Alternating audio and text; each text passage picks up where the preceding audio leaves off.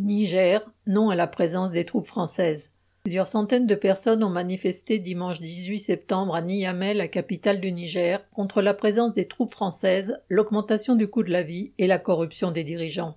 Cette manifestation avait été appelée par le mouvement M62, créé le 3 août dernier par une quinzaine d'organisations, parmi lesquelles des associations de défense des droits de l'homme et des syndicats, en vue de s'opposer à la présence militaire française. Le M62 entend constituer une entre guillemets, union sacrée pour la sauvegarde de la souveraineté et de la dignité du peuple.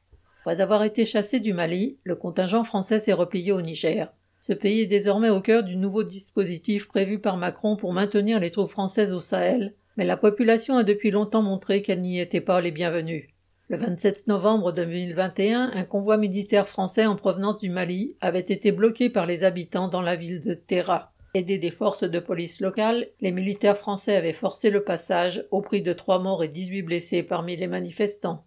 Le 18 septembre, à Niamey, les manifestants brandissaient des pancartes entre Dégage l'armée française criminelle et L'armée coloniale doit partir. On y entendait aussi des slogans Vive Poutine et la Russie, en référence aux mercenaires du groupe Wagner qui ont remplacé les troupes françaises au Mali.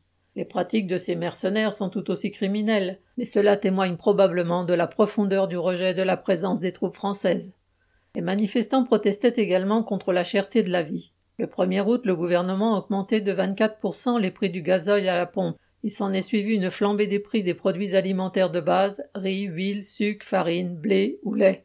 Ces hausses de prix sont insupportables dans un pays où la population n'arrive déjà plus à se nourrir.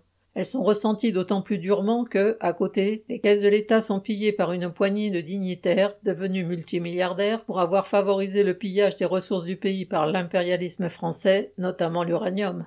Le M62 réclame la traduction en justice de l'ancien président Mahamadou Issoufou, exigeant qu'il rende des comptes pour le marché opaque conclu avec Bolloré pour la construction, aujourd'hui abandonnée, d'un chemin de fer qui a coûté des centaines de millions d'euros aux contribuables nigériens. Au Niger, comme dans tout le Sahel, l'armée française a largement eu le temps de montrer qu'elle n'était d'aucun secours contre le terrorisme. Elle a par contre prouvé qu'elle était là pour défendre les intérêts des trusts français, et la population ne s'y trompe pas. Daniel Mescla.